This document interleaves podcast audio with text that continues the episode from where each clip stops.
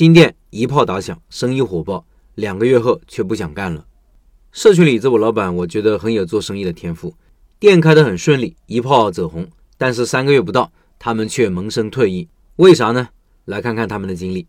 他说，本人在湖南的一个小县城，从去年下半年开始，我老婆和他弟媳一直在筹划开个童装店。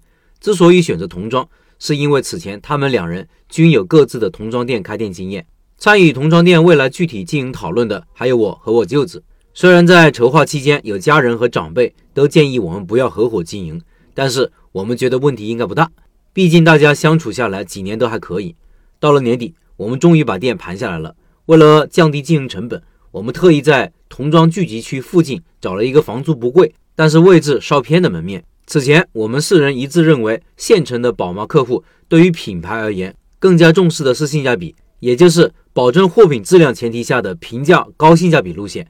这样，通过将客户基数做大的方式，就能实现货品的快速循环。即便单价衣服利润不高，只要流水够大，应该还是可以挣钱的。另外，配合做好抖音的同城引流，就可以解决位置稍偏的问题。从店铺装修开始，我老婆一直在拍摄视频，投放抖音进行同城宣传预热。一个月来的装修期间，抖音预热还是收到不错的效果。很多宝妈都通过评论或者私信咨询我们店铺位置和开业时间。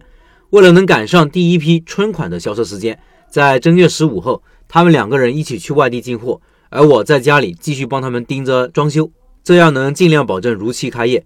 而他们两人在进货期间。还是多少暴露了在货品选择上意见不统一的问题。试营业终于赶在春款上市前开始了，准备工作一直进行到凌晨五点。试营业当天生意火爆，一些是以前经营童装店的老顾客，更多的是从抖音过来的。连续一周的火爆试营业后，开业正式开始了。在加持了一些开业的小活动后，正式开业那天生意更好，这都让我们挺高兴的。而在开业后一个月，他们俩吵了一架。其中很大原因是因为两人货品选择观点出现了分歧。我老婆是想继续走平价货品路线，而他弟媳是想卖成本更贵的好货。本以为这次吵架会让其中一个人接手店铺，后来在家里父母的劝说下，两人继续合伙经营。货品选择上完全由他弟媳负责，我老婆负责抖音和微信的销售。这样又过了一个月，经营数据明显不如开业的上个月，客户基数出现明显的不增反降。我和老婆一致认为是货品选择出现了问题，这与我们当初设想的经营路线也是背道相驰的。因为如果顾客基数下降而继续采取低利润来销售，这样会让我们自己很被动；但是如果采取高利润的方式，这样就会让自己前期积累的优势荡然无存。现在我老婆有退出的打算，让她弟媳一人经营。虽然我老婆多少还有些不甘心，毕竟在竞争这么充分的环境下，能够一炮而红是不容易的。但是这样既能避免让自己的经营很憋屈，又能避免两人再次吵架。通过这次开店经历，我发现小生意真的不能合伙经营，尤其是两人有各自强势的观点且无法说服对方的情况下。可惜老陈的开店笔记太晚看到，小生意夫妻搭档还是最靠谱的。以上是老本的分享，下面说说我的看法。很深刻的案例啊，我平时说的那些看似武断的结论，被现实不幸被一个个血淋淋的案例验证。关于合伙，我的结论就是。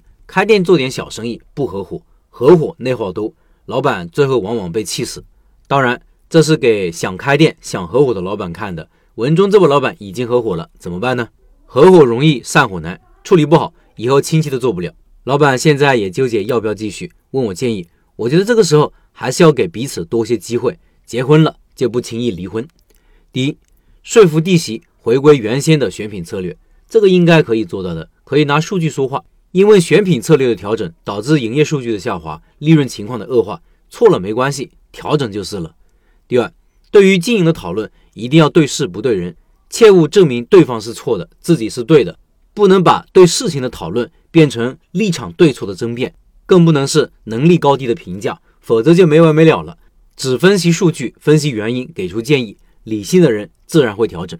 第三，一起做事情，难免来回折腾。试着理解这种客观现实。实际上，即使一个人做事也是会如此的，因为我们谁也无法断定一件事情就肯定可以做成，或者一定不能做成。很多时候都是试着来，先做一个，不行再改，最后找到感觉。所以心平气和的再处一段时间吧。虽然两个人两个想法，但是目标是一致的，都希望这个店能成能盈利。有这个基础在，一切好说。